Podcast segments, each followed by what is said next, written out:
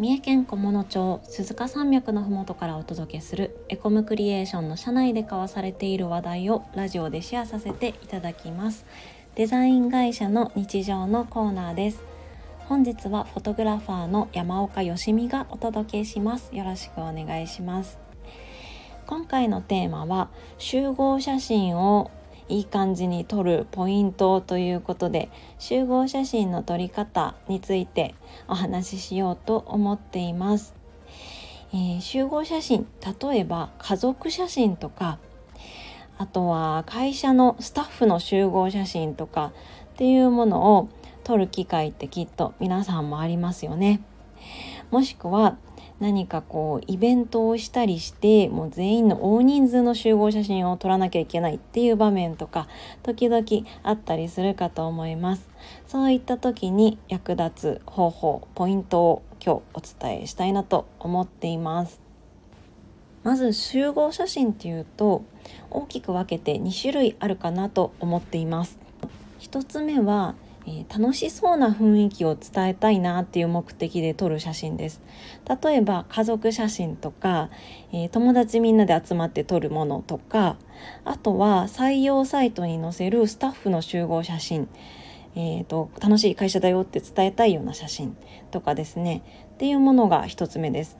もう一つは、え記録用に撮る固めの集合写真。えーと、例えば修学旅行で撮るクラスの全体写真とかあとは昔あの地域の旅行の時に撮る集合写真全員整列して撮るようなものとかちょっと固めのものっていうのが2つ目です。どちらもうまく撮るポイントが違うので2つに分けてお伝えしたいなと思います。1つ目の、えー、楽しそうに撮る楽しそうな様子を撮ることを目的とした集合写真の撮り方をまずはお伝えしていきます。えー、基本的にはえー、っとですねこれは10人ぐらいまでの人数で想定しているんですが、えー、前列と後列を分けて撮ります。えー、前列後列例えば前列に34人ぐらいで残りが後列っていう風に前列が少なめの人数で分けます。10人いたら前列が4人後列が6人っていう感じですね。で前列は、えー、まあ、後列の人の顔が見えやすいように座ってもらうっていうのが基本的な形です。でこれを楽しそうな感じが伝わるように撮れたいっていうことでポイントがいくつかあるんですがまず構図というか配置人の配置についてはポイントが2種類あります。一つは、えー、両端を高くします。つまりですね後列で立っている人の右端左端に、えー、背の高い人を配置するっていうことですね。だから真ん中に背の低めの人を置いてこう真ん中がくぼんでいるような形全体的に見ると。そういう風に取るとバランスがいいです。もしくはえー、もうもう一種類は真逆の考え方なんですけど真ん中を高くします。引いてみるとこう全体的に扇形のような形になるように真ん中に背の高い人を配置します。そうするとですね、えー、真ん中が高い時にこう両端の人にこう手を伸ばしたり足を伸ばしたりしてもらうとこう元気な感じを伝えやすいのでえー、躍動感とか、まあ、元気な人が多い会社ですよってことを伝えたいとか楽しいっていうイメージを伝えたいとかっていう時は扇形に、えー、背の高い人真ん中に配置して両端の人に手や足を伸ばしてもらうっていうのも楽しく取れるポイントです。で、えー、っと他にはですね、えー、構図のポイントとしておすすめなのが一列に整列するっていうのも面白いです。まあ、5人から10人ぐらいが1列に整列して横1列に。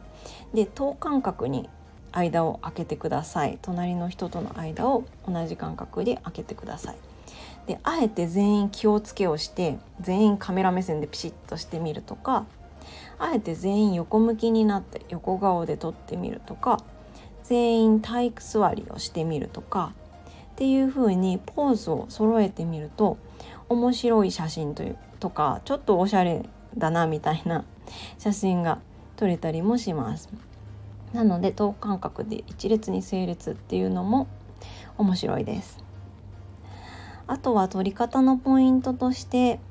これも基本なんですけれども何枚か撮ってください。はいで何枚か撮るうちにだんだんこう笑顔がなくなってきたりねあの疲れてきちゃったりするんですよね撮られてる方も。そういう時は例えば好きな食べ物の話を振ってみたりだとかあとはそのと撮られている方同士で、えー、雑談をしてもらう食べ物の話でもいいし最近あった楽しいことの話でもいいので雑談をしてもらうっていうのも一ついい方法です。そうするとカメラ目線じゃなくてお互いの顔を見る格好になったりするのでそれもあの後で見返してみるとすごく楽しそうな写真になります。えー、このエコクリのデザインラジオのプロフィール写真もえー、っとね5人スタッフが写ってる集合写真なんですけども先ほどお話ししたように前列2人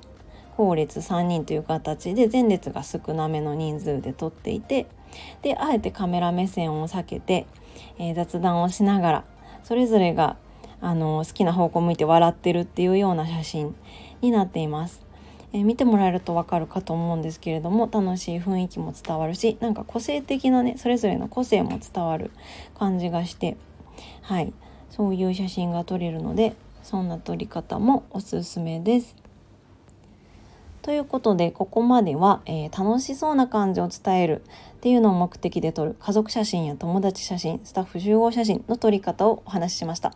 でここからはもうちょっと固めの集合写真の撮り方のポイントをお話しします。えー、っとね固めの集合写真大人数で撮る想定で例えば10人以上20人とか30人とか大人数で集合する時の写真ですね。これは記録用で撮るっていう前提なのでえー、基本としては全員の顔が見える。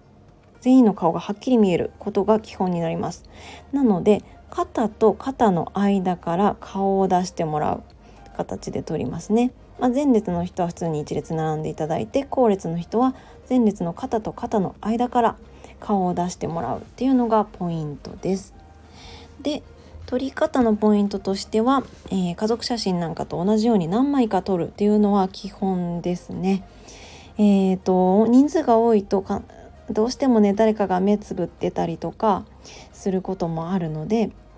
うんとね、ちょっと余談なんですけど、えーと、集合写真記録用の集合写真を撮ってるカメラマンはあのどうしても目つぶりがあった方の目をこう加工してフォトショップとかで目開いてる形に合成してあの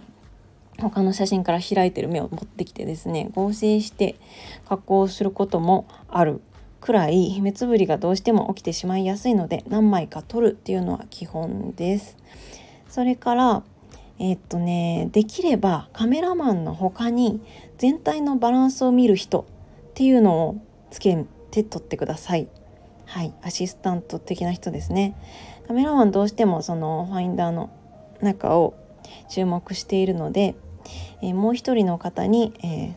ー、例えば顔がかぶってて写ってない人を見つけてもらったりだとかもう一人の方がバランスを見て全体を気をつけていただくっていう撮り方も結構基本で大事なポイントになります。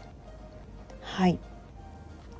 以上ですね。うん、記録用の方は家族写真なんかと比べてまあできることの幅はちょっと狭めなんですけれどもそんな風に撮っていただくといいかと思います。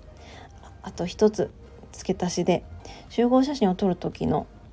えー、カメラの設定ですねスマホなんかで撮る時はあんまり関係ないかもしれないんですが一眼レフのマニュアルで撮る時はえー、っとですね F 値を高くしてください。F8 とか。F 低くても6.3とか、まあ、人数にもよるんですけど F 値高めで全員がはっきり映るように撮って後で明るく加工するのがいいかなと思います。はい。そんな形で以上、えー、集合写真の撮り方のポイントでした。えー、面白かった参考になったなっていう方はチャンネルのフォローぜひよろしくお願いします。面白かったらいいねボタンもお願いします。レターで質問やメッセージもお待ちしています。次回の放送をお楽しみに。それではお疲れ様です。